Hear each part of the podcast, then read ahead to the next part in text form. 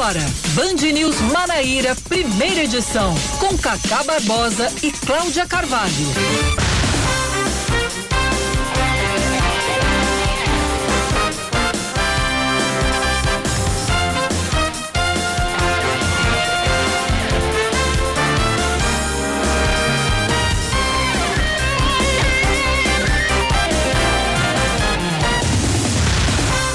Horas 27 minutos em João Pessoa, 9 horas 27 minutos na Paraíba. Bom dia, bom dia, bom dia. Hoje é terça-feira, dia 14, 14 de setembro de 2021. Está começando mais um Band News Manaíra, primeira edição, comigo, Cacá Barbosa e com Cláudia Carvalho. Bom dia, Cláudia. Muito bom dia mais uma vez para você, Cacá. Bom dia para todos os ouvintes. Nós vamos juntos aqui no rádio até às 11 horas, trazendo muita informação, as principais manchetes da Paraíba. Vamos a elas então, nesta terça-feira, 14 de setembro de 2021. Um grupo de motoboys realizou um protesto no início da noite de ontem no cruzamento do Retão de Manaíra com a rua Miriam Barreto, local do acidente que matou Kelton Marques, de 33 anos. O grupo pedia melhores condições de trabalho, mais segurança e justiça no caso do motociclista. Esse foi o segundo protesto realizado no local desde sábado, quando o acidente aconteceu. E dessa vez, parentes de Kelton participaram da mobilização, a exemplo de Tatiane Soares, viúva do motociclista.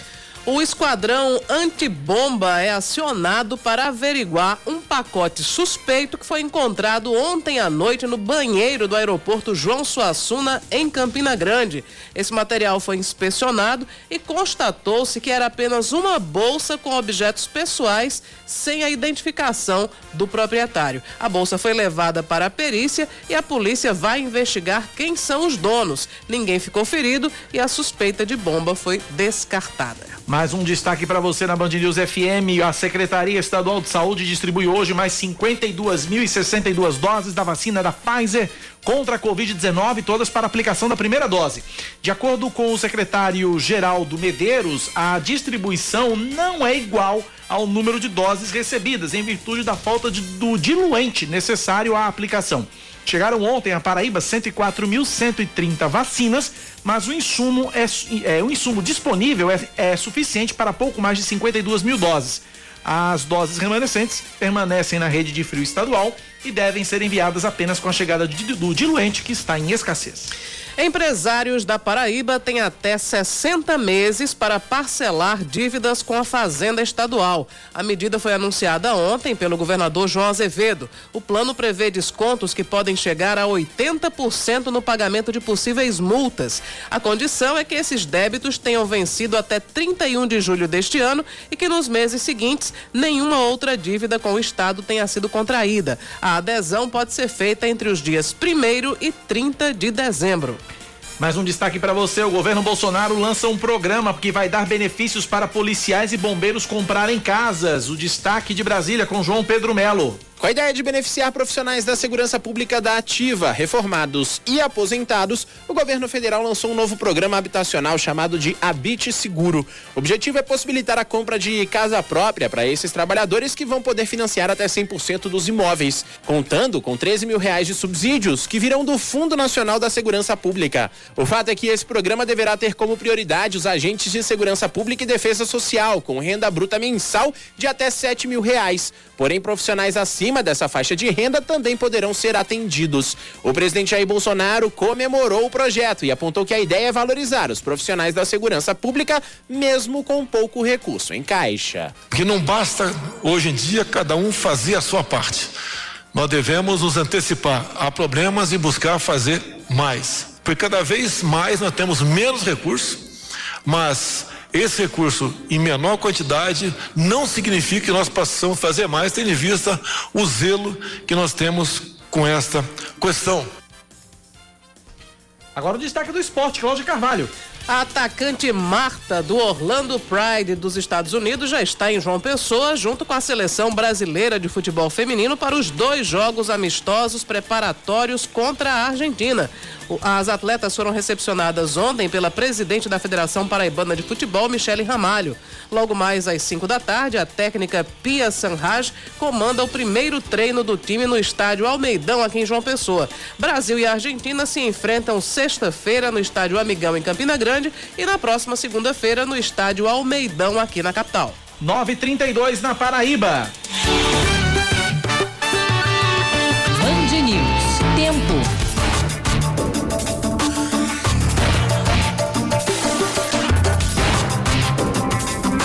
Terça-feira em João Pessoa deve ser de sol com chuva pela manhã, diminuição de nuvens à tarde e pouca nebulosidade à noite. Mínima de 21 graus, máxima de 30. Neste momento na capital paraibana, 28 graus é a temperatura. Em Campina Grande, a previsão para hoje também é de sol com chuva pela manhã, diminuição de nuvens à tarde e pouca nebulosidade à noite. A mínima de 19, a máxima pode chegar aos 30 graus e nesse momento, 27 graus na Rainha da Borborema. 26. 26 graus, mas é muito calor para os padrões campinenses, tá né? muito calor, tá muito, muito quente. Calor. 9:33 na Paraíba, quente também é o seu calendário, Cláudia Carvalho, que aponta para esta terça-feira, 14 de setembro de 2021. Hoje é Dia Nacional do Frevo é dia da Cruz também, é dia internacional da capivara, que eu pensei que não tivesse em tantos locais do mundo assim.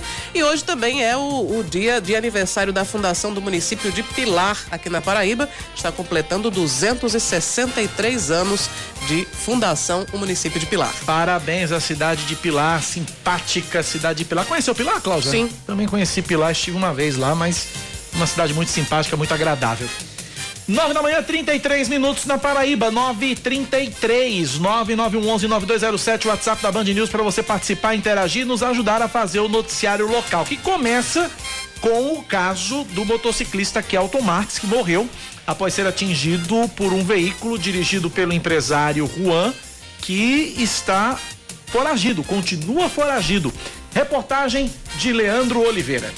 A justiça decretou a prisão preventiva do empresário Juan Ferreira de Oliveira. Ele é suspeito de atropelar e matar o motoboy Kelton Marques na madrugada do sábado. O motorista fugiu do local. De acordo com o delegado Rodolfo Santa Cruz, após perícia no carro de Juan, foram encontradas latinhas de bebida alcoólica e entorpecentes. Cerca de três horas de perícia, nós analisamos todas as condições do veículo, né? Motorização, equipamentos, tudo que possa auxiliar a autoridade policial nas investigações, né? Então será repassado para para ele a, a, conclusão do nosso trabalho e também realizamos coleta de perfil genético dentro do veículo, né? Objetos pessoais, volante, câmbio, a fim de, de, de verificar possíveis perfis genéticos, né? inclusive do suspeito dentro do veículo, né? As imagens registradas por uma câmera instalada no carro revelam o trajeto feito pelo motorista até o acidente acontecer, após o condutor dar um cavalo de pau ao fazer um retorno na Avenida Tancredo Neves.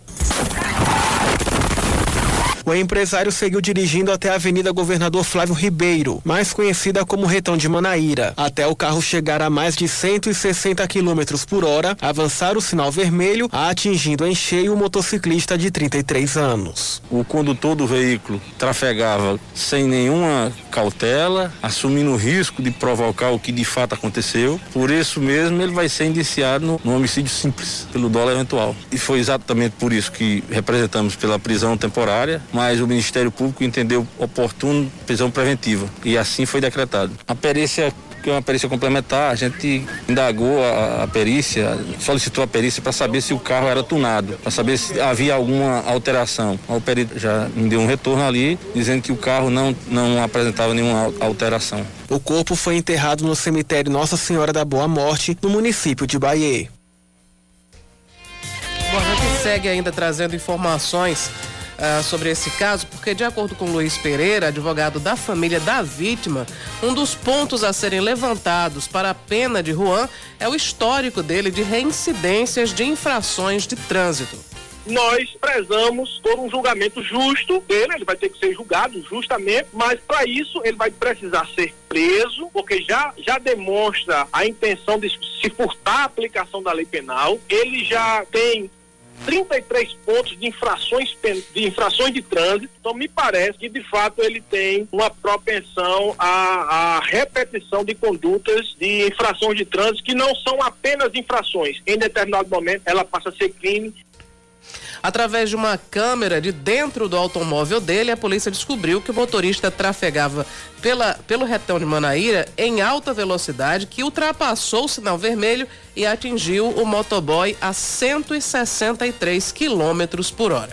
A irmã da, da vítima esteve no local e, por, por engano, foi devolvida a ela alguns pertences e se acreditava que fossem pertences da vítima. Ela se apoderou daquilo, foi para casa, não reconheceu uma câmera de segurança, só essa câmera aqui eu não, não reconheço. E teve acesso ao conteúdo da câmera. E no conteúdo da câmera, ela conseguiu perceber que, na verdade, aquela câmera ela estava dentro do veículo do acusado, tá? No caso, o Juan. E aí, essa câmera, ela também registra a velocidade. São, é dia, hora e velocidade percorrida naquele instante. Pois é, depois da colisão, Juan fugiu sem prestar socorro. As câmeras de segurança de prédios na área mostram um homem correndo depois do acidente. O advogado de Juan, Harley Cordeiro, alegou que ontem se dirigiu à delegacia para combinar data e hora para que o empresário se apresentasse, mas a expectativa, segundo ele, foi frustrada por causa do mandado de prisão preventiva. E, mas aí fui surpreendido com o mandato de prisão preventiva, bem como com o segredo de justiça do processo. E como ainda eu não tinha me habilitado nos autos, eu não tive acesso para ver, já que foi decretado o segredo de justiça. O advogado afirma ainda que por esse motivo não teve acesso aos autos do processo que está dificultando seu trabalho. Harley Cordeiro falou também sobre as latas de cerveja e a possível quantia, quantidade de entorpecente encontrados no interior do veículo eu desconheço ter sido encontrado bebida alcoólica no carro. Foi encontrado uma lata de cerveja Brahma, uma latinha, sem o lacre, a, a lata vazia. Então, para mim não existe a questão da, da bebida. Hum. Com relação a entorpecente, que seria uma pequena quantidade de maconha, ainda vai ser periciado para realmente saber se é maconha. Enquanto a perícia não der uma, uma definição, eu não posso confirmar que é. Harley Cordeiro disse que o cliente vai se entregar uh, e que ele e a família estão recebendo ameaças. O mandado de prisão por homicídio qualificado tem validade de 20 anos. 939 na Paraíba. Eu fico tentando entender como essa, essa, esse mecanismo que os advogados costumam adotar, que é o de negociar a apresentação de alguém que já está com a prisão preventiva decretada. Uhum. Porque eu acho que não tem negociação, é apresentar e acabou-se. É. A impressão que me dá, Cacá, desde ontem é que essa questão, eu não sei, em relação ao álcool, ainda que ele se, se apresentasse e, e não quisesse fazer teste do bafômetro, enfim, ele provavelmente não, não iria querer, mas mesmo que quisesse já não teria mais efeito. É. Eu não sei até que ponto também um exame toxicológico poderia comprovar se ele usou ou não o entorpecente, se é entorpecente. Aparentemente sim, parece maconha. Mas se ele utilizou, também se ele fez uso do entorpecente, não sei se a essa altura do campeonato ainda seria capaz de detectar. Mas tem outro detalhe: ele também não é obrigado a fazer o exame toxicológico, porque pela Ninguém nossa... é obrigado a produzir prova contra Exatamente. si mesmo. Né?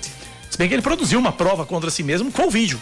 É, só O que vídeo esse tá lá. vídeo chegou às mãos da família da vítima por puro acaso. Por acaso. Porque a, a irmã de, de Kelton chegou ao local pouco depois do acidente e recolheu alguns pertences. A, a própria polícia, enfim, os agentes que estavam por lá, recolheram o que imaginaram ser pertences do irmão dela. Isso. E a câmera do carro do Juan foi devolvida como se fosse parte dos pertences de Kelton. Ela levou para casa, não sabia o que era, achou que fosse do irmão, mas depois é que ela verificou que na verdade era uma prova cabal, né? Aquela imagem terrível que mostra o rapaz inicialmente pela BR em alta velocidade, mas quando ele chega no retão aí É, ele, ele, a vai, ele vai ali, explode. ele entra ali na, na, na Tancredo Neves, entra ali na Sim. Tancredo Neves para fazer aquele retorno para pegar o retão de volta, dá um cavalo de pau ali já, Aham. Que não é proposital, né? O cavalo de pau porque ele perde realmente meio que controle ali naquele momento ali. Na hora de fazer a curva do retorno, e aí começa dali em diante, começa a desenvolver uma velocidade assustadora até chegar nos fatídicos 163 km por hora do sinal do fechado. sinal fechado e do impacto com o Kelton que foi arremessado a cerca de 30 metros à frente. É uma. Olhe, é revoltante, é revoltante. A gente usa o termo. É... Inclusive, estou recebendo muita mensagem. Kaká, não é acidente, é um, foi um crime. Sim, de fato, foi um crime ocasionado por um acidente. Mas, de fato, é um crime. É É um uma crime pessoa de que, trânsito. Uma pessoa que dirige sob efeito de álcool, ao que tudo indica foi isso que aconteceu, ou a pessoa que dirige numa via que é é sinalizada com velocidade máxima de 50 quilômetros e a pessoa passa por, por essa via a 163, queimando o sinal vermelho, ele assume um risco Assume de matar, risco inclusive. de matar. Então é realmente um crime. O que houve foi um crime. Ontem um ouvinte questionou, ontem um ouvinte questionou a, a, a, a nossa, a nossa reportagem a respeito por que, que a CEMOB não instalaria um radar no retão de Manaíra para controlar a velocidade. E aí a, a CEMOB respondeu o seguinte: item 1. É, o- a via já tem o monitoramento de 50 km por hora. Sim. A BR e a, a- o retão já existe. O problema é que a- a- ela só esse monitoramento só funciona das 6 da manhã às 10 da noite. A população havia pedido para fazer essa limitação de horário, porque fora desse horário, entre 22 horas e 6 da manhã, o índice de violência era muito alto, o índice de assaltos era muito alto. E aí a CEMOB é, é, revogou essa, digamos, essa, esse monitoramento dentro dessa faixa de horário, das 22 às 6 da manhã. O- o- a colisão aconteceu às 4. 4, 4 e pouca da manhã. Então não tinha como monitorar isso. Mas é aquela coisa, como outro ouvinte também trouxe aqui. Disse, não, é para colocar um radar, se era para colocar um radar, é para colocar um radar no juiz de quem tá dirigindo. Exato, porque o radar iria ge- gerar Não mais tem- o quê? Mais uma multa. Mas uma multa. Mas ele não, tem impediria. dispositivo que É. não, havia, não havia dispositivo que impedisse o camarada de cometer aquilo quando ele tá mal intencionado e tá querendo fazer, tá, tá assumindo Pois é. esse risco.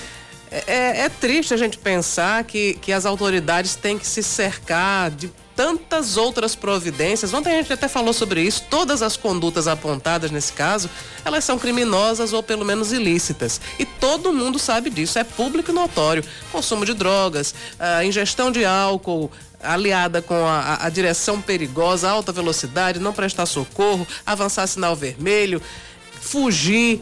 Enfim, uma série de, de, de, de, de atrocidades que foram cometidas. Aí ontem veio também ao debate, ah, por que, que a lei seca não está nas ruas? Claro, ela tem que estar. Mas não é triste você imaginar que a cada passo do cidadão as autoridades têm que estar acompanhando, porque se der um espaço, se der uma brecha, ele vai é, é, infringir a lei, ele vai assumir e ele vai matar. É terrível isso. terrível, né? é terrível, Precisa é terrível. mais o que para as pessoas terem consciência? Terrível.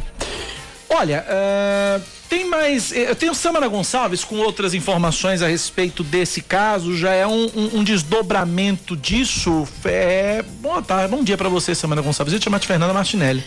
Meu Deus, que honra, né? É, mas enfim. Mas eu não amarro nem as chuteiras, nem as sandálias ao percatos de Fernanda Martinelli, mas tudo bem. Mas a senhora É manda humilde, aqui. né? É uma ela, honra. ela veio aqui hoje com as alpercatas da Da humildade. humildade. E é, é- é ela que manda em nós Sim. todos aqui. Ai, ela está hoje com as alpercatas da humildade. Vamos lá, Samara. Desdobramento é esse aí desse acidente aí? lá, Parece que tem um projeto de lei que foi apresentado. né? Isso mesmo. Bom dia, Cacá. Bom dia, Cláudia. Bom Bom, dia. dia. aos ouvintes da Rádio Band News FM. Após essa repercussão desse acidente, né, que resultou na morte do, do motociclista, o deputado federal Agnaldo Ribeiro, né, do PP, apresentou um projeto de lei. Né? O PL tem como objetivo aí punir de forma mais severa os motoristas, né, que causarem acidentes é, em decorrência do consumo de álcool ou alguma substância psicoativa, é, certo? Se for aprovada, a lei Kelton Marx dobra a pena já existente, obriga o causador a pagar todos os danos morais e materiais à vítima, também além aí do pagamento de pensão vitalícia. Então, após essa repercussão desse acidente que gerou uma comoção Inclusive, vários gigante, telespectadores ontem no programa, no Brasil Gente, e eles cobrando exatamente, não, esse cara tem que pagar pensão pra família. Uhum. Que de fato. A lei agora, tá aí uma lei agora que prevê exatamente isso. Inclusive, Cacá, até porque ele é reincidente. Ele não é a primeira vez Exato. que ele comete alguma infração de trânsito. São mais de 7 mil reais em multas. Ontem, ontem o doutor Luiz Pereira, ao vivo no Brasil Gente Paraíba, mostrava as multas impressas. Ele fez um leque assim Isso. das multas impressas. Um Era, um, absurdo. era um absurdo. Era um horror realmente de, de, de, de- multas. de E as trânsito. redes sociais do rapaz também estão repletas de momentos em que ele está ingerindo bebida perto do carro, né? Insinuando que ele realmente estaria acostumado a ingerir álcool e dirigir E depois. naquela noite, né? Sim. assim, tudo indica que ele também estava reunido com amigos. é, E ainda tinha aquela postagem terrível isso- que ele dizia que deveria ser permitido atropelar motociclista, né? Minha gente. É um, é um mosaico, assim, É. cada, pra onde a gente olha, piora. piora. Vamos ver os nossos ouvintes? Ouvintes participando com a gente, comentando esse caso, 9911-9207. Vamos lá então. Bom dia, Cacá. Bom dia, Cláudia. Me diga uma coisa. Será que se esse rapaz fosse pobre, a polícia estaria esperando para ele se apresentar ou já iria pegá-lo em casa pelas orelhas? Eu, eu, eu converso. Eu acho que se ele tivesse em casa, ele já teria sido preso. Já teria sido preso, o problema é que ele não tá em casa. Agora, é aquela coisa, né? Eu, eu, eu, eu, honestamente, eu não gosto muito dessa. de fazer esse tipo de, de, de ilação. Ah, porque se fosse pobre, porque se fosse. Eu não, não gosto muito disso, honestamente. Mas o fato é o seguinte: o fato é o seguinte, a diferença aí na história não é a polícia ter ido atrás ou não ir atrás. O, o fato é o seguinte: o cara tem dinheiro para ir para onde ele quer. Esse é, esse é o X da questão. E com certeza esse cara não tá em casa. Com certeza esse cara não tá em casa. Esse cara tem grana, aí, aí sim é a ilação que a gente precisa fazer. Esse cara tem grana pra ir pra onde ele quer e tem condição de pagar um advogado a hora que ele quer. É, exatamente. Eu, eu lembro do, do caso do, do vendedor de cocos que foi preso em Ferreiros, né? O que é, assassinou a, a menina na, na orla, que foi uma denúncia anônima Alguém viu que ele estava em Ferreiros, ele ligou, a, essa pessoa ligou para a polícia, fez uma denúncia anônima dando conta do paradeiro. Ontem o, eu conversei com o delegado eh, Rodolfo Santa Cruz, né, o que está comandando esse, esse inquérito, e ele uhum. disse que está fazendo um apelo, aliás, ele já fez isso na, na, nas nas TVs, no, enfim, todos os veículos de comunicação, fazendo apelos à população para que, se alguém tiver alguma informação que leve ao paradeiro, à localização, informe a polícia, porque eles estão fazendo diligências diariamente procurando, né? Mas é muito complicado. Porque trata-se de um foragido da justiça. É, tem, quer dizer, como saber onde ele está? Como saber, né? Vamos lá, mais ouvintes participando. Bom dia, Cacá. Bom dia, Cláudia. Bom dia a todos os ouvintes da Band News. Cacá, aqui quem está falando aqui é Souza Neto. Cacá, eu estive aqui na casa do artesão paraibano e fiquei muito triste com a situação desse lugar, né?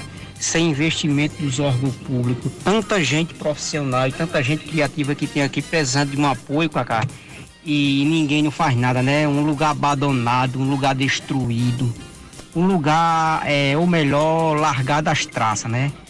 E a gente vem aqui, a gente vê tantos profissionais aqui exemplar, muita gente criativa, mas infelizmente falta criatividade, né? Aqui fica meu minha solidariedade a todas as pessoas aqui que estão aqui nesse abandono, sem um olhar público digno, né? Um abraço a todos e até a próxima. o delegado disse que não é se apresentar não, é se entregar, porque ele já foi decretado a prisão dele, então ele é fugitivo, foi decretado a prisão porque foi mostrado no vídeo que ele é um fugitivo, fugiu da cena do crime. Grande abraço, parabéns pelo trabalho. Cacá e Cláudia, não tem é, radar que dê jeito para uma pessoa que tem a cabeça desse, dessa forma aí, viu? Que pensa desse jeito e age dessa, dessa forma aí. Então não tem como encher a cidade de radar se a pessoa não, não, não em si não se corrige, né? Procura se corrigir. Se quer beber, é, deixa o carro em casa, vai beber, farrar. Depois chama um carro que hoje é o que tem, né? Antigamente não tinha, mas hoje tem carro disponível a hora que você quiser, para pegar você e deixar você em casa. Tranquilo, até se você dormir dentro do carro, o cara lhe chama e ainda bota para dentro, né? Tem muita pessoa capacitada para isso. Um bom dia para vocês. Jesus abençoe. É Francisco de Manaíra. É, bom dia, Cacá. Bom dia, Cláudia. É, parabéns. O, o programa é um show. Acompanho todos os dias. É, meu nome é tem que fazer essa relação, sim, em relação a rico e pobre.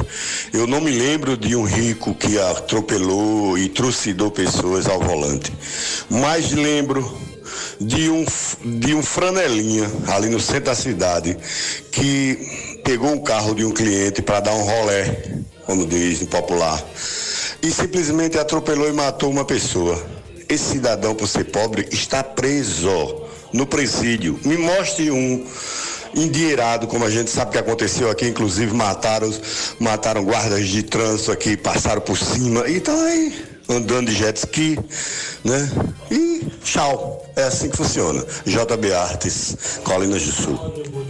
É como eu falei, a ilação que deve ser feita é a seguinte: quem tem dinheiro para pagar advogado e quem não tem. Essa é a ilação que precisa ser feita. E aí o advogado, quem é o melhor advogado, que consiga o seu, o seu melhor argumento. Infelizmente é assim. Não deveria ser assim. Mas infelizmente é assim. Eu já vou colocar mais um adendo aqui nessa polêmica, porque eu não entendi por que esse processo tão rumoroso, tão escandaloso, foi colocado em segredo de justiça. Né? O próprio advogado do, do, do Juan, o doutor Harley, disse que está em segredo de justiça. Por quê? Qual é o motivo tão sigiloso para esse caso? Pois é. Não é estranho? Eu, eu acho estranho. Pois é.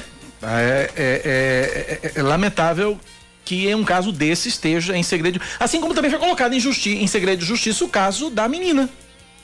Lá do Cabo Branco. Sim. Também foi parar, também tem segredo de justiça.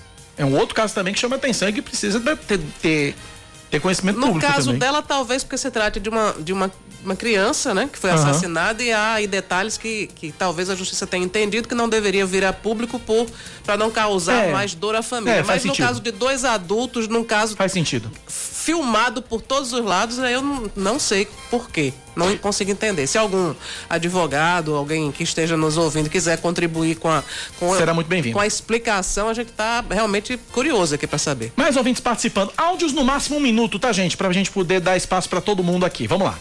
Cacá Cláudia, bom dia. Cacá e Cláudia, bom dia, bom dia. Os que fazem a Band News. É, um camarada numa avenida com 160 quilômetros, ele não, não tem concentração para parar de jeito nenhum. Ele não vê sinal, ele não vê motociclista, ele não vê ninguém, ele vai cego.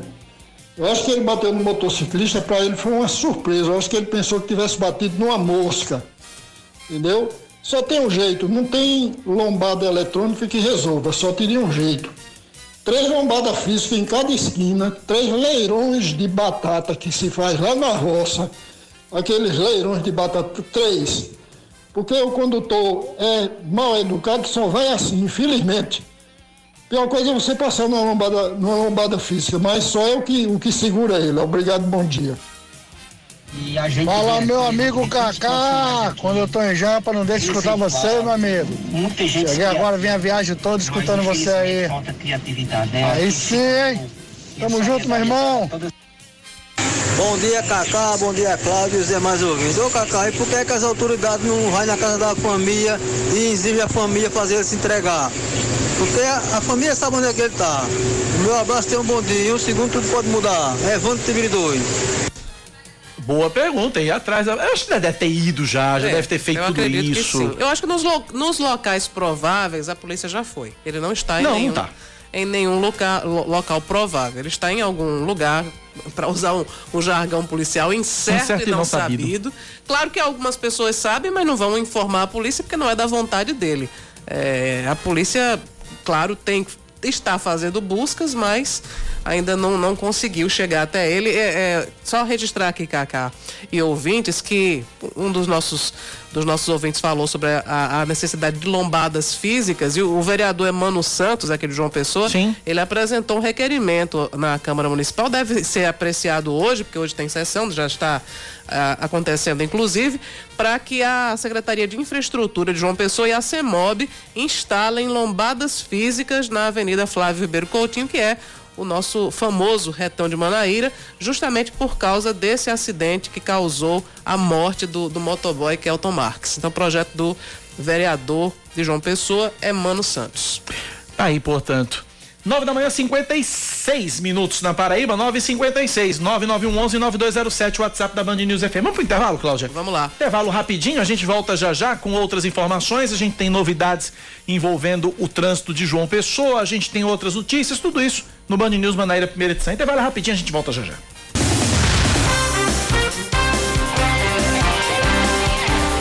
Cláudia, você já viu o relógio? 9 horas e 59 minutos. Será que a, a, a rainha faz Tá as pazes com nós? Ela está esperando para exatamente o momento exato É. para a gente começar aqui a. Será que Sua Majestade faz as pazes com nós hoje? Eu acho que sim. Acho que ela vai ficar feliz vai nos convidar para um chá das 5. Chá das 5, né? Muito Logo depois do.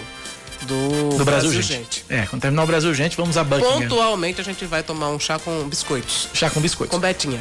Muito bem, Betinha, boa. 9h59, vamos a mais destaques, Cláudia. Somente neste sábado e domingo, a Operação Lei Seca flagrou 82 motoristas dirigindo sob efeito de álcool na Paraíba. Olha que número né, impressionante.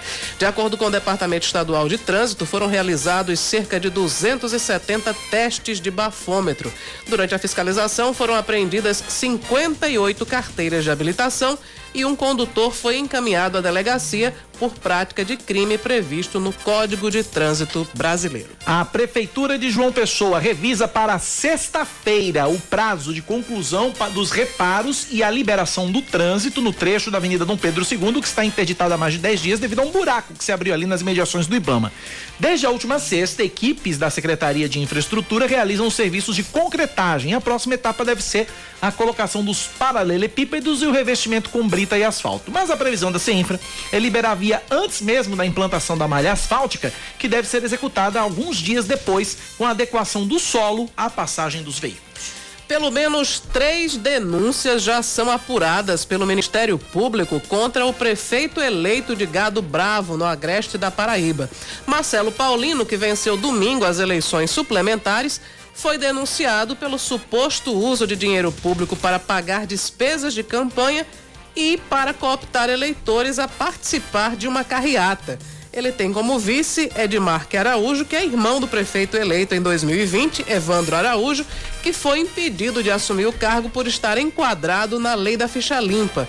Já existe uma investigação em andamento, inclusive com mandados de busca e apreensão cumpridos, sobre o possível uso de dinheiro público para custear a campanha na cidade antes mesmo dessas eleições.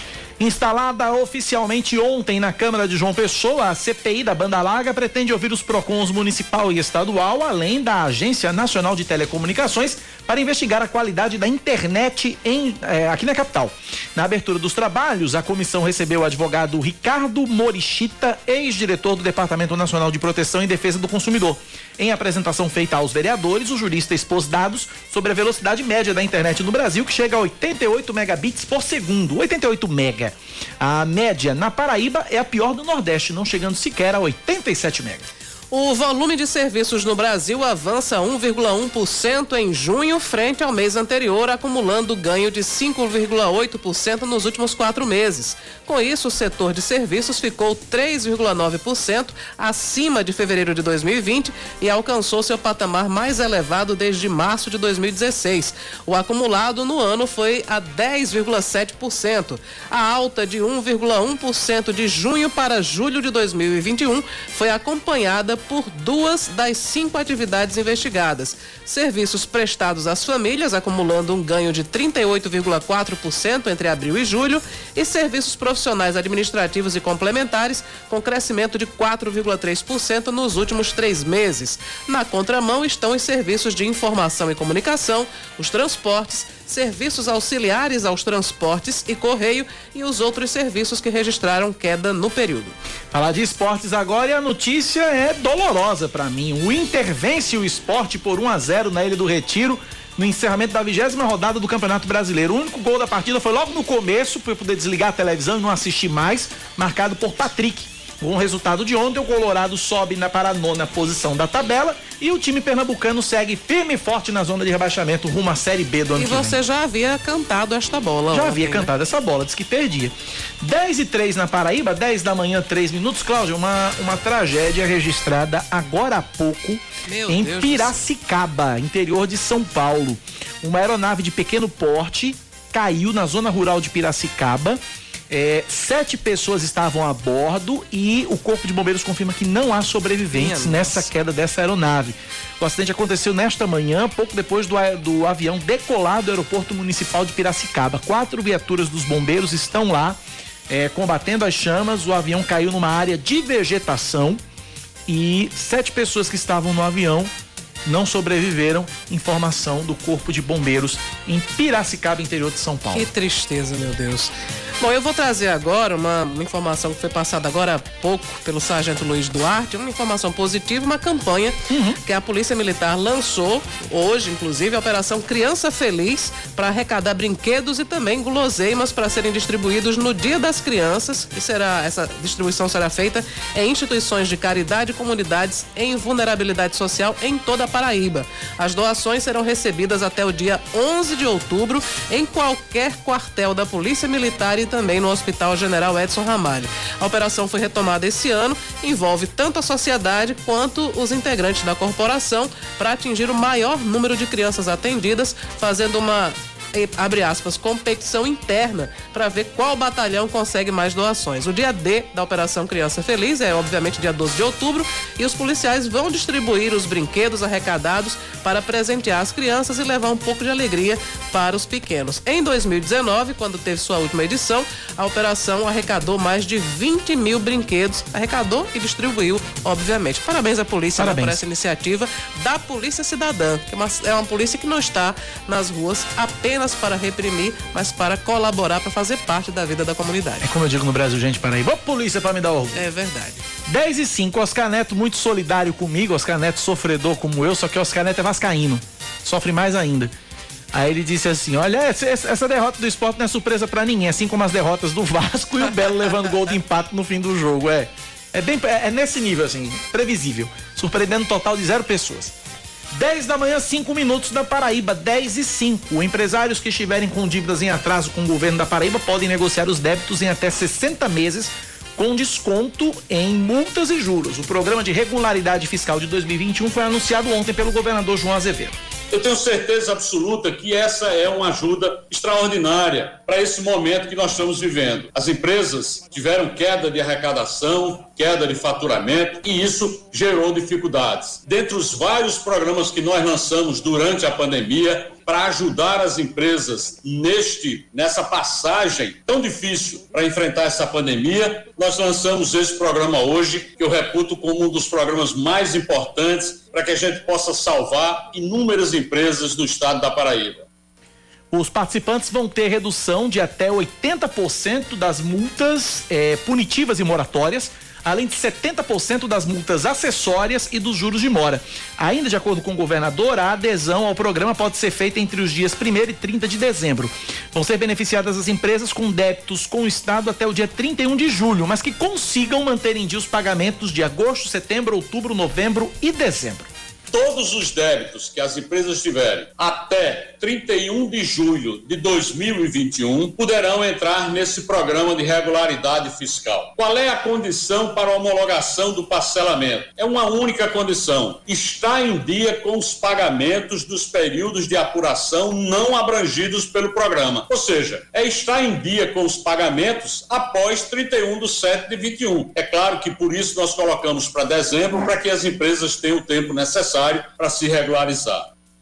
A medida vai beneficiar todas as dívidas existentes até julho. O acordo pode ser pago em cota única até o dia 12 de janeiro do ano que vem ou de forma parcelada. Então, as empresas vão ter um tempo para se organizarem, para fazer o pedido de adesão do dia 1 ao dia 30 de dezembro. E nós vamos ter diversas formas de pagamento: pagamento da primeira parcela ou cota única até o dia 12 de janeiro de 2022. Você faz a adesão em dezembro e a primeira parcela vence em 12 de janeiro de 22. O programa de regularidade fiscal tem três opções de pagamento. A primeira é à vista, em cota única, redução de 80% nas multas punitivas e moratórias, além de 70% nas multas acessórias e juros de mora. Segunda opção, parcelamento em 30 meses, redução de 60% nas multas punitivas e moratórias e 50% nos juros de mora.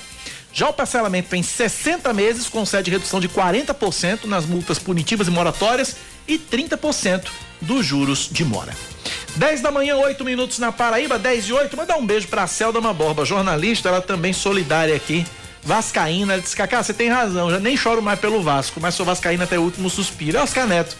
Oscar Neto. Oscar fez um, um vídeo um dia desse, o irmão, era aniversário do irmão, o irmão Sim. tinha desistido de torcer pelo Vasco. Eu lembro que ele ficou muito triste. Oscar fez um apelo, reconsidere, repense, volte a torcer pelo Vasco. O moleque voltou atrás, se comoveu, ficou com pena de Oscar. Mas já desistiu, né? Não, não, aí continuou a torcer. Mas continua, a preço de hoje é torcedor do Vasco, né? A preço de hoje o irmãozinho mais novo de Oscar Neto é torcedor do Vasco. 10 da manhã, 9 minutos na Paraíba, 10 e 9. Essa eu não sei nem que time torce. Quem? Fernanda Martinelli. Ah, sim. Vamos saber agora, né? Saber agora. Será que é Vascaína também? Não é possível. Fernanda, bom dia para você. Não me, bom dia, bom dia, Cláudia Cacá. Não me faça essa pergunta, não, por favor. É Vascaína, ok. Eu tenho pai Vamos... e mãe vascaína. Não, meu pai, minha mãe e meus irmãos são vascaínos. Aí eu sou flamenguista, eu costumo dizer que é por livre e espontânea pressão, né? Porque marido flamenguista, filhos flamenguistas, eu não tive muito pra onde correr, né? Entendi, então, entendi Vamos de Flamengo. Dando desgosto para a família, enquanto- então. Fernanda, secretária de representação é. institucional do governo da Paraíba se reunindo com o Ministério da Saúde, com o ministro da Saúde, Marcelo Queiroga, é isso?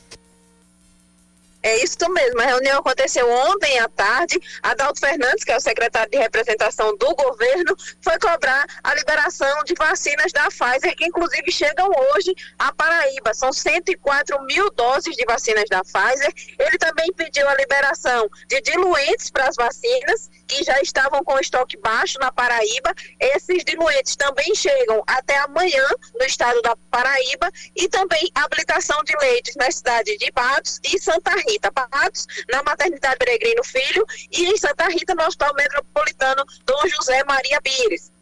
Ele também solicitou ao ministro a liberação de emendas parlamentares que já foram autorizadas, ainda estão dentro do prazo, mas ainda não foram liberadas pelo Ministério da Saúde. Então, a Adalto fez essa cobrança ontem. Essas emendas são para o suporte na saúde de João Pessoa e também de outros municípios do estado. O secretário fez um resumo sobre esse encontro que aconteceu ontem à tarde aqui em Brasília. Tratamos diversas pautas, mas as pautas mais importantes foi a questão do cronograma de vacinação, eh, que hoje nós vamos receber 104 mil doses da vacina Pfizer e com os diluentes também. Eh, e amanhã o governo do estado vai estar distribuindo em todos os municípios da Paraíba. Viemos tratar também sobre habilitação de leitos na maternidade Peregrino Filho em Patos, eh, habilitação de leitos no Hospital Metropolitano em Santa Rita, liberações de emendas parlamentares eh, para vários hospitais da rede estadual de saúde.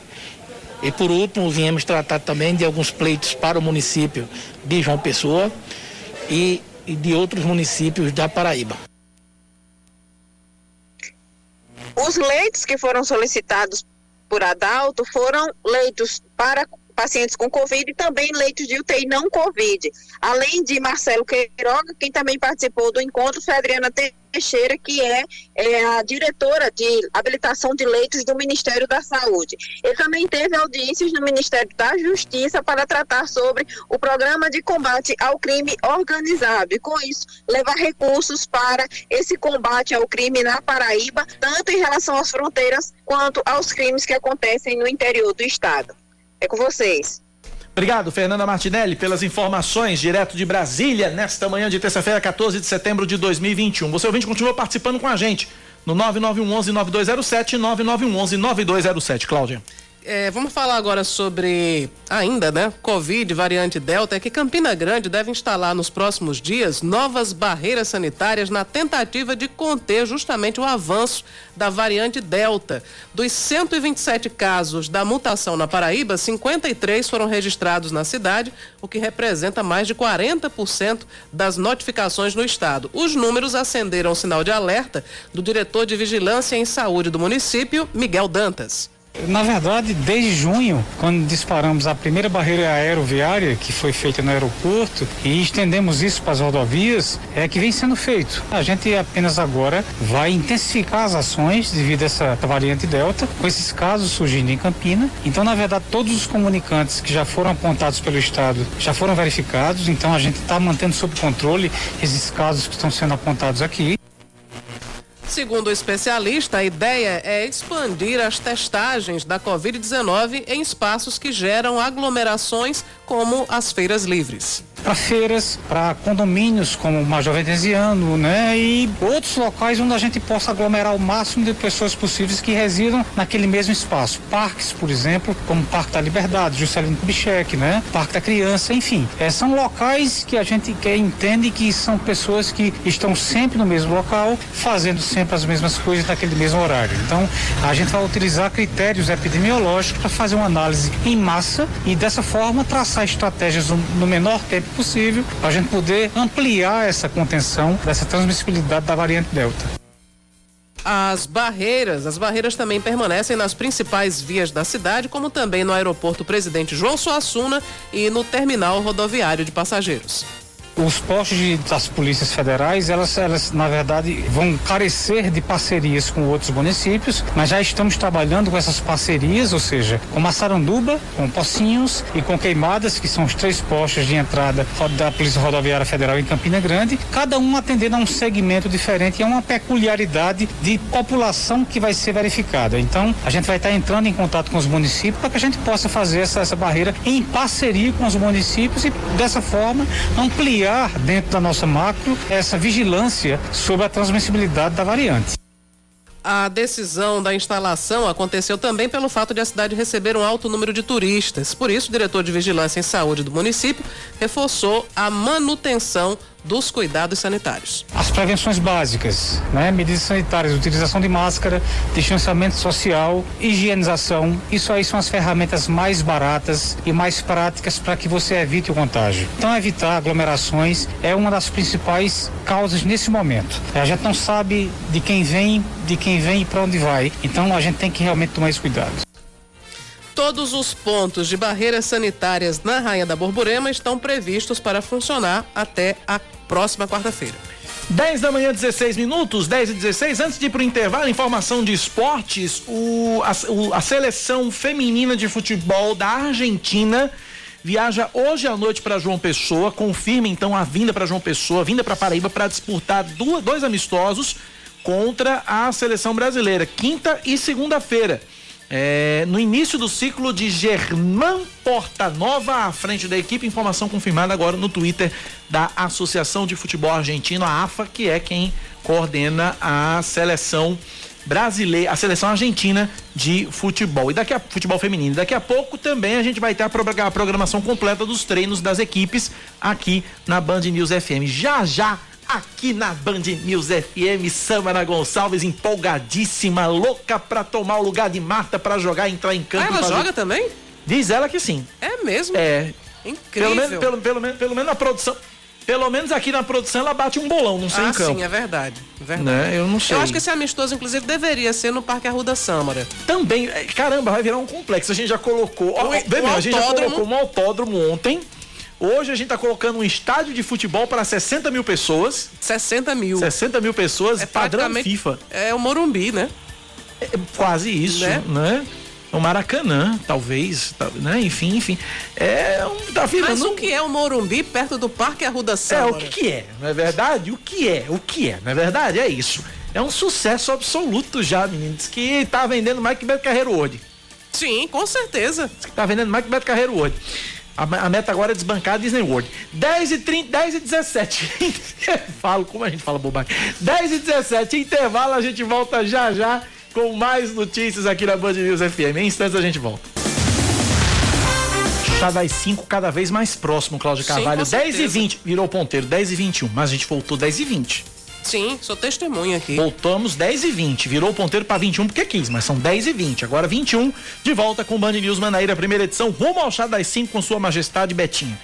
A Secretaria Municipal de Saúde de João Pessoa imuniza hoje com a primeira dose da vacina contra a Covid-19 os adolescentes a partir de 12 anos com deficiência ou comorbidades e a população a partir dos 18 anos sem comorbidades. Também começa hoje a aplicação da terceira dose em idosos acamados a partir dos 80 anos que tenham tomado a segunda dose há mais de seis meses.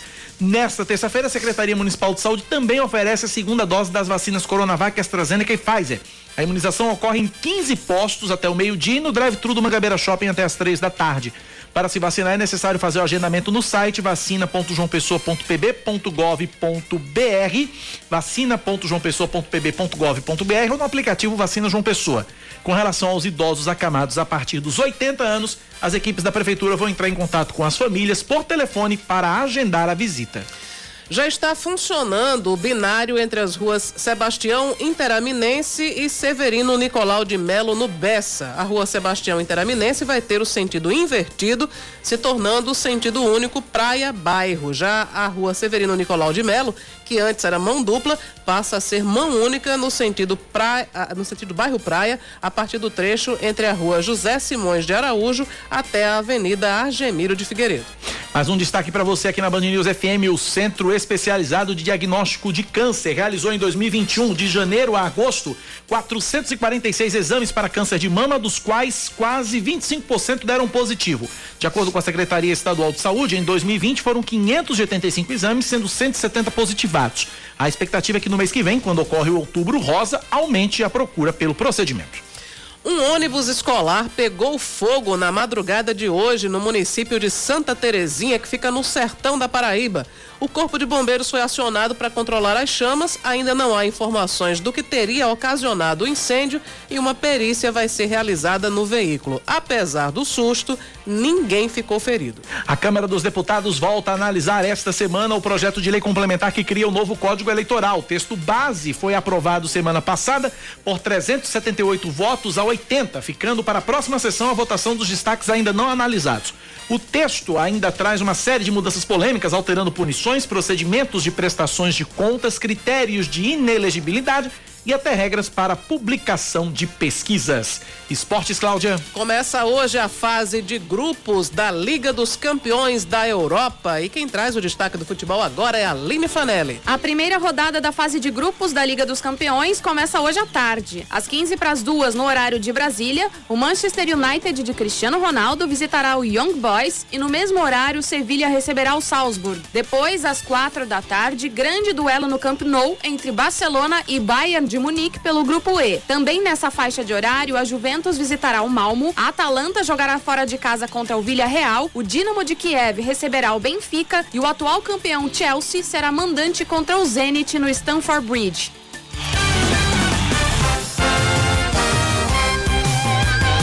da manhã, 24 minutos da Paraíba, 10 e 24 Oscar Neto, quando chega aqui no estúdio, com esse celularzinho dele, é porque tem informação. Sim. Aliás, ele tem duas Tem grandes duas, né? informações. Vamos falar. Meu Deus, quase que os cachorros iam sendo atropelados por um, carro. Uma manada de cachorro ali. Não, aí é, aí é matilha. É matilha, É matilha. né? É, enfim, graças a Deus que não foi. Matilha de lobo. É? Aprenda. Pera aí. Cachorro é o quê? Bando, é? Turma. Vamos para Gangue, São, vamos para São, São Google. É, é matilha. olha só. matilha, é uma Matilha matilha também. É. A lobo é alcateia, Samara. Lobo é alcateia. Mas nós temos uma matilha de cães aqui que. É porque é o seguinte, gente, só pra contextualizar, no estúdio tem uma janela gigantesca que dá aqui pra Pedro. II, pro bairro de Jaguaribe todinho. E um cachorro, uns quatro, cinco cachorros ali iam sendo atingidos ali. os Fazendo caras- uma reunião Fazendo uma reunião. É porque eles, né? eles costumam dormir embaixo dos carros e eles não gostam quando o, o- o dono do carro vai tirar o carro, né? Aconteceu comigo que já fizeram um protesto sonoro. Não me morderam, não, Não, mas né?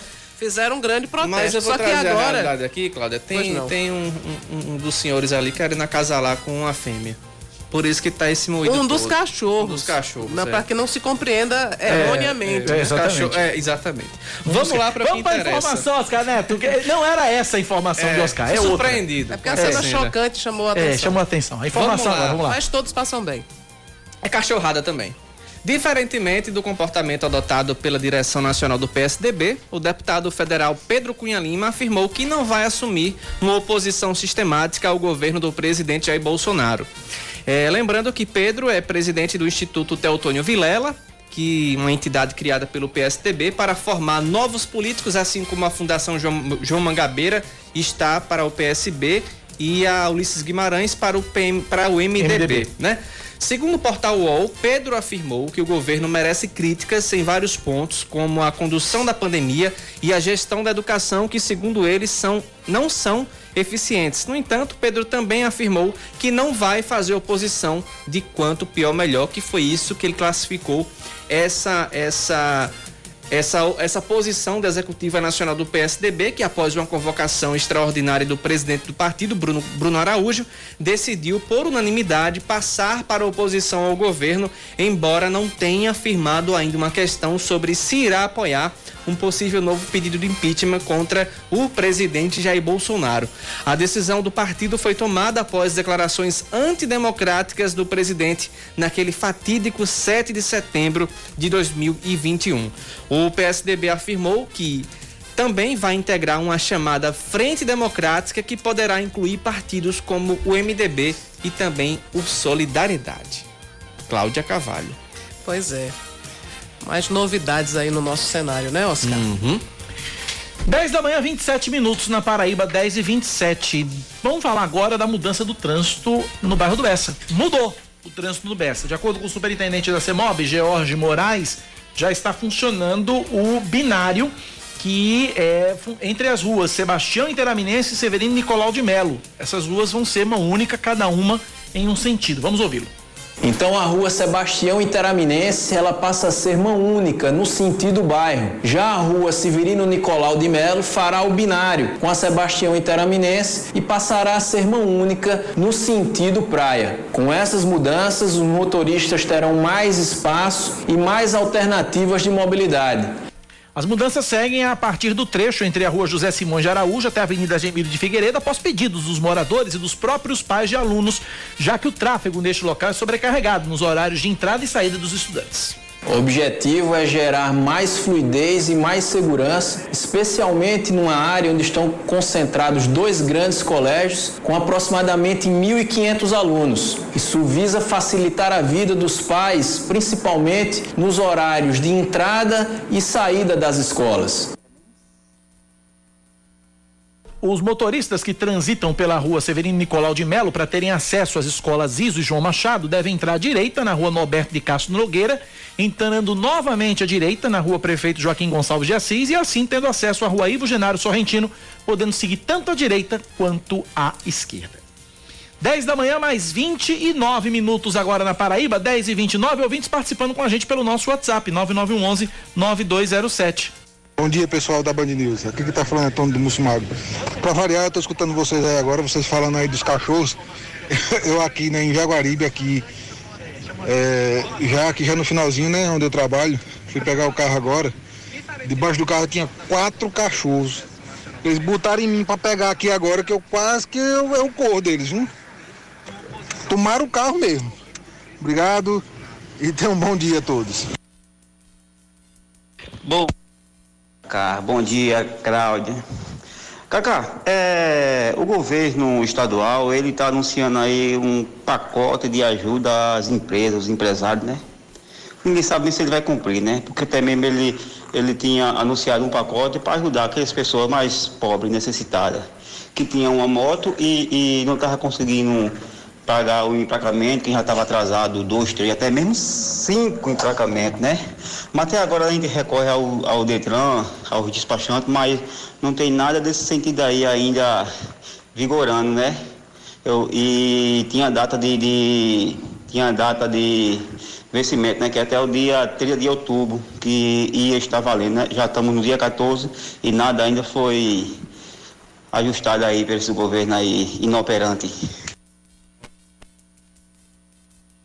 É, Cacá, Cláudia, é incrível, né? Esses deputados. Um desgoverno desse. E o sujeito ainda está em cima do muro. Ainda dizer que não sabe o que é. Claro, votou a favor do golpe, apoiou o golpe, né? Contra Dilma, jogou o país nesse, nesse, nesse, fundo do poço que a gente tá e agora tá fazendo igual Pôncio Pilatos, lavando as mãos. Lavando as mãos até o dia que, que Bolsonaro chegar e, e bancar a campanha dele de novo para deputado. Eu espero que o povo da Paraíba saiba quem é que está apoiando esse desgoverno e quem não está. Né, Pedro Cunha Lima? Parabéns pela, pela ajuda que você deu a afundar o país. O, a história não vai lhe perdoar, não, viu? Aí, participação dos nossos ouvintes. Ei, os ouvintes hoje estão afiados, viu? Uhum. O pessoal hoje tá afiado. Se foi Érico agora, esse último foi afiado, afiado. Foi na, foi na, foi na ferida, como disse, foi na cicatriz, digamos assim. O nosso ouvinte, Cacá, que estava falando sobre a questão da, das motos, né? O perdão que... da dívida das motos, Exato. né? Exato. Então, o, o, a lei que o governador João Azevedo propôs, foi aprovada pela Assembleia, né? Para é, perdoar os, os débitos dos emplacamentos de motos de até 162 cilindradas dos últimos cinco anos, é, já entrou em vigor, né? Depois da publicação no Diário Oficial.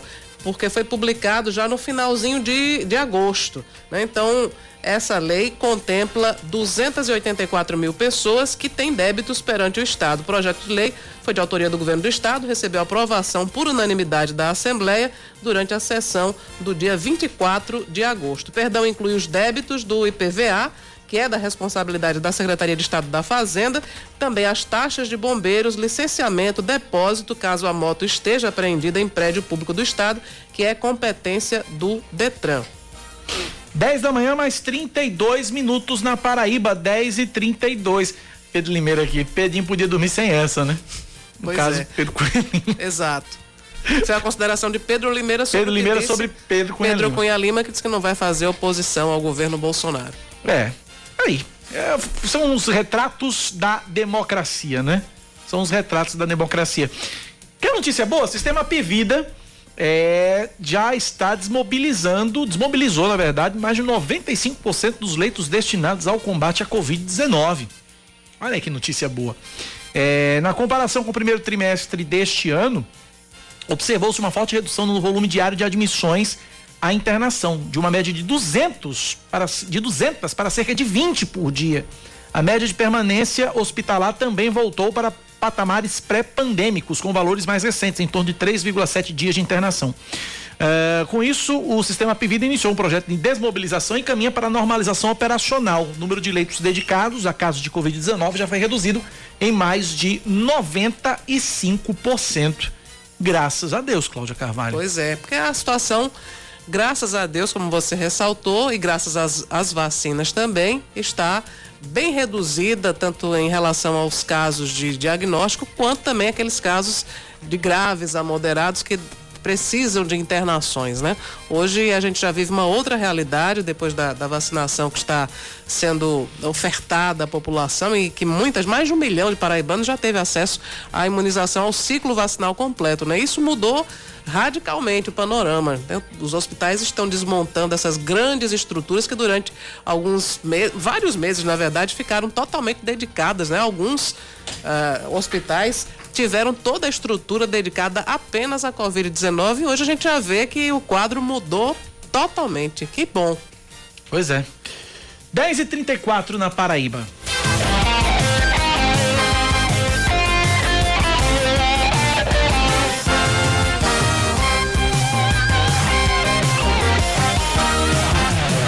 E 35 eu tenho o repórter da TV Band Manaíra, Betinho Nascimento, direto da central de polícia, a irmã e a esposa e o irmão, a, irmã do, do, do- da, vítima, do, do, do, do, do- do advogado, a família do advogado, do, do, Aliás, do a irmã motoboy. de Kelton Marques. A irmã né? de Kelton Marques, isso, e o advogado da família, pronto. Que é o tá Luiz certo. Pereira. É, estão nesse momento na central de polícia também para fazer a entrega da câmera que registrou aquele vídeo onde Uhum. mostra lá o desenvolvimento da, da velocidade do veículo que atingiu o motoboy. Betinho Nascimento tá lá ao vivo. Fala, Betinho, é você. É isso, Cacá. Estamos aqui em frente à delegacia de homicídios, onde acaba de entrar o advogado e também a irmã da vítima do Kelton Marques, da vítima desse acidente que aconteceu na madrugada é, do último sábado. E a gente vem contando aqui na, na Band News FM Manaíra desde que esse caso aconteceu. E agora a novidade do caso é a seguinte: o advogado veio com a, com a irmã do Kelton aqui porque eles vieram entregar a câmera que estava no carro do Juan. Ou seja, estava a câmera que, que registrou toda aquela movimentação, aqueles vídeos que é, circulam nas redes sociais do momento né, da colisão que aconteceu no retão de Manaíra. Essa câmera estava de posse da irmã da vítima, porque ela foi arremessada assim que aconteceu a colisão.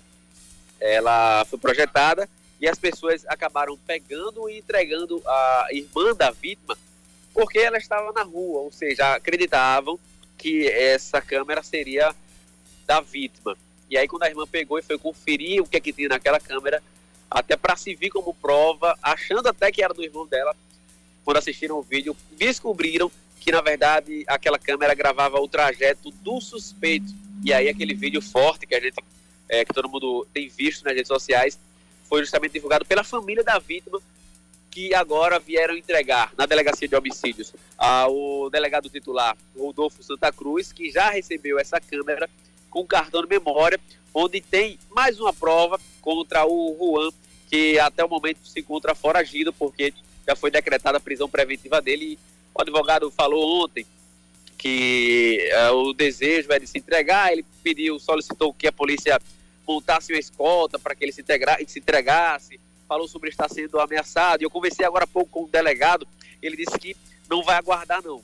Ele vai, juntamente com a, as equipes da Delegacia de Homicídio, até esse suspeito, até o Juan, para prender aonde ele estiver. A polícia está aguardando ele se entregar. Se ele não se entregar, a polícia já, tá, já está tomando as medidas necessárias para prender este, é, o Juan, conhecido como Juan Macário, né, esse suspeito de atropelar e matar o motoboy Kelton Marques. E agora essa câmera que eu falava entra nos autos e a polícia tem é, mais um objeto de, que vai ajudar investigação desse caso. E agora o que de fato necessita, o que precisa acontecer é a prisão do suspeito Juan Macário, que como o delegado disse, vai acontecer logo logo, porque os policiais vão atrás, vão em busca de encontrar este homem, Cacá. Obrigado, Betinho, pelas informações. Está aí, portanto, informações quentes aí do caso do motoboy que foi morto naquele acidente terrível, assassinado, vamos dizer assim, né? Foi assassinado. Foi assassinado. Foi um não, assassinato. resta, não resta Não dúvida, resta dúvida. né? Porque ele estava trafegando em baixa velocidade, respeitando a sinalização e foi é, atingido por uma colisão de um carro que desrespeitou a sinalização. O limite de velocidade estava a 163 km por hora. É, se isso não é um crime, eu não sei mais o que é. Cacá, para trazer aqui um, um, um- um adendo ainda né, posterior àquele outro da lei das motos, eu entrei em contato aqui com a assessoria do Detran para perguntar se está havendo algum problema por causa da reclamação do ouvinte, né? Porque a lei já foi aprovada na Assembleia, foi sancionada pelo governador, já foi publicada no Diário Oficial, mas a- apesar de tudo isso, a Secretaria da Fazenda está preparando o sistema para atender os beneficiados. Então é por isso que o nosso ouvinte não conseguiu tá ainda demorando o aí, né? acesso a, a esse benefício, mas está em curso aí para ser resolvido. 10 e 39 intervalo, a gente volta já já com o último bloco do Band News Manaíra, primeira edição. 10 horas 41 minutos, estamos de volta com o Band News Manaíra, primeira edição. A Paraíba registra 33 novos casos de Covid-19 e seis mortes, sendo quatro ocorridas de fato entre domingo e ontem. De acordo com o boletim da Secretaria Estadual de Saúde, desde o início da pandemia foram confirmados 436.603 casos, 9.246 mortes e 326.135 pacientes recuperados. Em todo o estado, a taxa de ocupação de leitos de UTI adulto, pediátrico e obstétrico é de 20%. De acordo com o Centro Estadual de Regulação Hospitalar, 10 pacientes foram internados nas últimas 24 horas e 185 estão em recuperação em unidade de referência. A Prefeitura de João Pessoa aponta que 92,7 po- 92,47% da população vacinável, ou seja, acima de 18 anos, já tomou pelo menos uma dose do imunizante contra a Covid-19 na capital. De acordo com o portal da Transparência, se for levar em consideração quem já está totalmente vacinado, o percentual chega a quase 50%. Até o momento, 879.328 doses de vacinas contra a Covid-19 foram aplicadas em João Pessoa. O secretário-chefe de gabinete do governo da Paraíba, Ronaldo Guerra, testa positivo para a Covid-19 e deve ser transferido para de- deve ser transferido ainda hoje para um hospital em São Paulo. De acordo com informações, Guerra, que passa por exames antes de embarcar, se sente bem, mas por precaução decidiu buscar atendimento em São Paulo por causa de um comprometimento de cerca de 40% dos pulmões. Ronaldo Guerra também é presidente estadual do Cidadania e estava imunizado com as duas doses da vacina Coronavac. O Tribunal Regional Eleitoral da Paraíba julga improcedente por unanimidade uma ação de investigação judicial eleitoral que apurava a prática de abuso de poder econômico e conduta vedada nas eleições estaduais de 2018. A AIGE, proposta pela coligação à Força do Trabalho, tinha como alvos a chapa formada pelo ex-candidato ao governo do estado em 2018, Lucélio Cartacho do PV, a ex-candidata a vice Micheline Rodrigues do PSD, os ex-prefeitos de João Pessoa, Luciano Cartacho e de Campina Grande, Romero Rodrigues, além de ex-secretários municipais das duas gestões. A ação apurava supostos abusos que teriam sido cometidos por parte das prefeituras de João Pessoa e Campina Grande com a contratação de servidores por excepcional interesse público e agências de publicidade. O relator do processo, o desembargador Leandro dos Santos, observou que os fatos narrados na ação não aconteceram e foi seguido na sessão de ontem pelos demais membros da corte. A Associação Nacional dos Procuradores da República critica o projeto de lei que pode criminalizar movimentos sociais e os protestos da oposição ao governo Jair Bolsonaro. A proposta, de autoria do deputado Major Vitor Hugo, do PSL de Goiás, cria uma autoridade nacional contra-terrorista, formada por um chefe policial e um chefe militar subordinados ao presidente ela vai ter acesso ilimitado a informações sobre a privacidade de qualquer cidadão e pode infiltrar agentes sem que haja critérios para diferenciar ações de combate ao terror e de inteligência. O projeto prevê que a autoridade vai poder reprimir e prevenir, aspas, atos que, embora não tipificados como terrorismo, sejam perigosos à vida humana, fecha aspas, ou ainda qualquer ameaça potencialmente destrutiva a alguma infraestrutura crítica, serviço público essencial ou que afete a definição de política pública por meio de intimidação. Para os procuradores, o projeto, se aprovado como está, cria uma polícia política que está sendo chamada de KGB de Bolsonaro. Vamos falar de esportes? Brasil atropela o Vietnã na estreia da Copa do Mundo de Futsal. Bruno Camarão. O Brasil inicia com uma goleada a caminhada rumo ao oitavo título da Copa do Mundo de Futsal. Cabeça de chave do grupo D, a seleção brasileira não teve problemas diante do Vietnã. O time comandado por Marquinhos Xavier bateu o rival asiático por 9 a 1. Destaque para Ferrão, autor de quatro gols. O Mundial de 2021, que está sendo realizado na Lituânia, vai até o dia 2 de outubro. O grupo do Brasil tem ainda Panamá e República Tcheca, que se enfrentaram 5 a 1 para os europeus, os próximos adversários do Brasil na quinta-feira.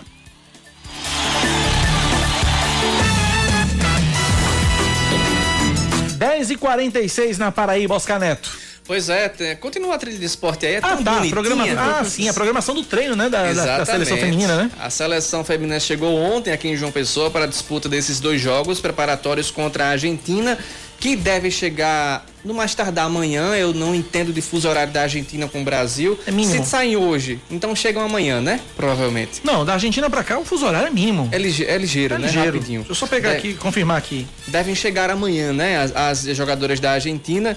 Esses compromissos vão ser disputados no período de data FIFA entre 13 e 21 de setembro. Não, não tem fuso horário não, também são 10 e 46 em Buenos Aires. Então normal, não deve, normal. devem chegar aqui a, por volta de amanhã.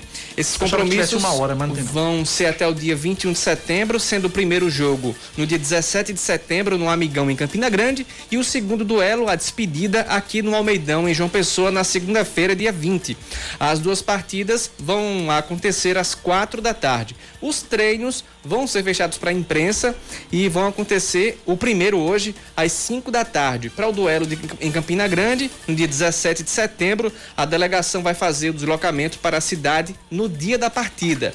A saída do hotel está prevista para uma da tarde, com retorno para João Pessoa programado para o fim do jogo. Temos também aqui um detalhamento da programação da seleção. Hoje tem treino às 5, como eu trouxe informação. Amanhã também tem treino às 5 e na quinta-feira o treino será às 10 da manhã no estádio Almeidão, fechado para imprensa e também sem presença de público. A gente também, também não tem essa informação de que vai ter público nem aqui e nem em A presidente da Federação Paraibana de Futebol, Michele Ramalho, tem trabalhado nos bastidores para garantir Isso. a presença do público nesses dois amistosos. Uhum. Pois Vamos bem. acompanhar. Aí depois desse jogo de Campina, elas voltam para cá para continuar a preparação para o jogo daqui é, na segunda-feira, dia 18. Não. No o sábado. Jogo, jogo é. No sábado, no sábado, dia 18, tem treino às 5 da tarde. No domingo, dia 19, tem treino às 10 da manhã. E na segunda-feira é o jogo em si, às 4 da tarde. Elas vão voltar para seus, suas cidades de Natal, seus times, suas equipes, na terça-feira, dia 21, ao meio-dia, quando devem, devem de se despedir da Paraíba depois dessa semana de treinos e jogos aqui na capital paraibana e também na Rainha da Borborema. Muito bem, 10 e 48 ainda falando de esportes antes de Yuri Queiroga, Oscar Neto, PSG relaciona Neymar e Messi pro jogo contra o Brude pela, pela Liga dos Campeões amanhã, viu? Eles ficaram de fora do duelo do fim de semana pelo Campeonato Francês. Por outro lado, Sérgio Ramos, que ainda não estreou, uhum. Di Maria e, Ver, e Verratti estão fora. É Mas teremos é Neymar e Messi amanhã no PSG. Uhum. 10 e 48 é hora dele. Esportes com Yuri Queiroga. Oferecimento Sicredi Evolução, 30 anos cooperando ao seu lado. A manchete do jogo de ida da Série D do Campeonato Brasileiro em sua segunda fase para o torcedor do Campinense é: a Raposa foi prejudicada em Aracaju e teve uma vitória tomada por um erro grotesco da arbitragem. Sim, esse erro grotesco foi o de marcar um pênalti que não foi por milímetros fora da área, mas foi por quase meio metro fora da área e mesmo assim o árbitro Joelson Nazareno deu o pênalti a favor do Sergipe, pênalti esse que gerou o gol de empate por 2 a 2. O Campinense virou o primeiro tempo vencendo por 2 a 0 com dois gols nos acréscimos e no segundo tempo acabou tomando dois gols e saindo com um empate um pouco amargo. Claro que tem o segundo jogo em casa no próximo sábado e uma vitória simples dá a classificação para as oitavas de final ao Campinense. Agora, dá para colocar tudo na conta deste erro ou de uma possível arbitragem num conjunto tendenciosa ou desastrada da arbitragem? Acredito que não. Acredito que nos últimos jogos, Raniel Ribeiro tem meio que sentado em cima de algumas convicções e até nas substituições isso tem se refletido. Neste jogo contra o Sergipe, as modificações quebraram completamente o ritmo que o Campinense poderia impor no segundo tempo com os 2 a 0 em mãos. Teria a chance até de fazer mais gols e talvez liquidar a fatura para fazer um jogo de volta bem mais tranquilo no Amigão, administrando uma vantagem bem maior e só consolidando a sua vaga para as oitavas de final. Junta, juntou esses dois fatores e o Campinense vai para o jogo em Campina Grande com uma situação que não é totalmente cômoda. Você vir de um empate fora de casa é um bom resultado, sim, mas agora não é tão bom resultado porque não tem mais o gol fora de casa. E como não tem o gol fora de casa, qualquer outro empate leva a decisão para os pênaltis. Mais que isso, qualquer falha na defesa pode fazer com que o Sergipe tenha a oportunidade de fazer o que o Campinense não fez com excelência, que foi se fechar ou aproveitar da, do nervosismo do adversário para poder apostar em contra-ataques e ter as chances para matar o jogo e assim aproveitá-las. O Campinense vai ter que evitar que isso aconteça no jogo de volta, caso queira avançar e continuar sonhando com o acesso para a Série C. A situação poderia estar muito melhor, mas é totalmente possível uma classificação da Raposa.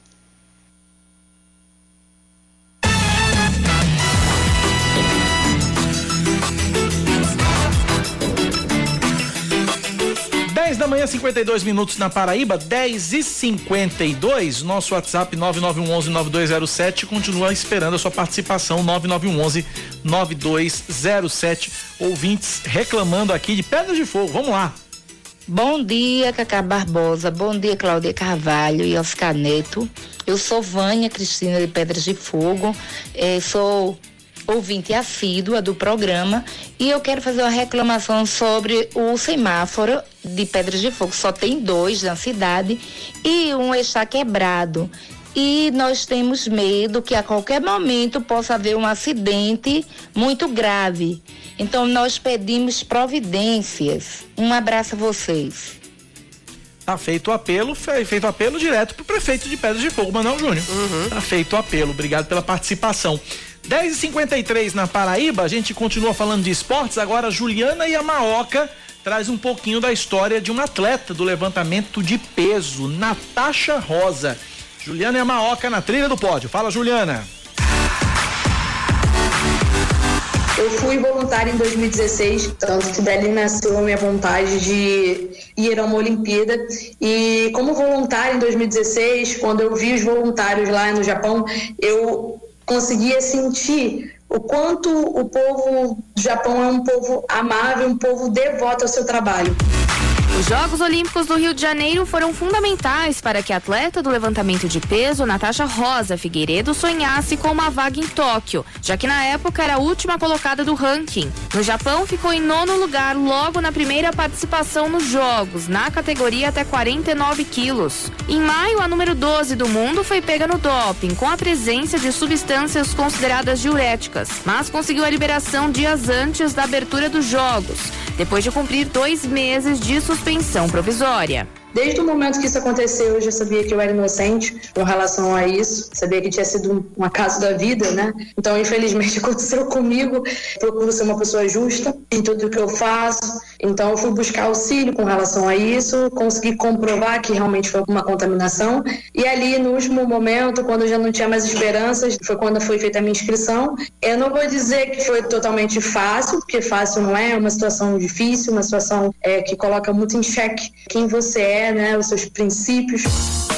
Visando o ciclo de Paris 2024, Natasha Rosa tem pela frente algumas competições que ainda não vão contar pontos para o ranking, como o Mundial e o Pan-Americano da modalidade. E sabe que se repetir os resultados dos treinos, pode ir mais longe. Eu me sinto feliz porque para mim foi uma grande vitória, mas dizer que eu sinto satisfeita, eu vou estar tá mentindo e eu não gosto de mentir. Eu sei da minha capacidade, eu sei que eu sei que eu dei o meu melhor naquele dia, mas o meu melhor nem se equipara ao que eu já fiz em treinamento. O meu melhor resultado em treinamento me daria um pódio, com toda certeza. E eu digo isso de cabeça limpa, de peito aberto. Em 2019, Natasha Rosa quebrou quatro recordes brasileiros na categoria até 49 quilos. Durante a pandemia, a atleta do levantamento de peso contou com o auxílio de um amigo e do esposo para treinar em um restaurante desativado. Neste ano, se forma na Faculdade de Educação Física e também divide as atenções com um projeto social. Além de treinar rumo a Paris, Natasha está em busca de novos patrocínios, já que em suplementos gasta mais de 3 mil reais a cada 15 dias. Além disso, faz uma vaquinha para bancar o julgamento do doping, que permitiu a participação nos Jogos de Tóquio.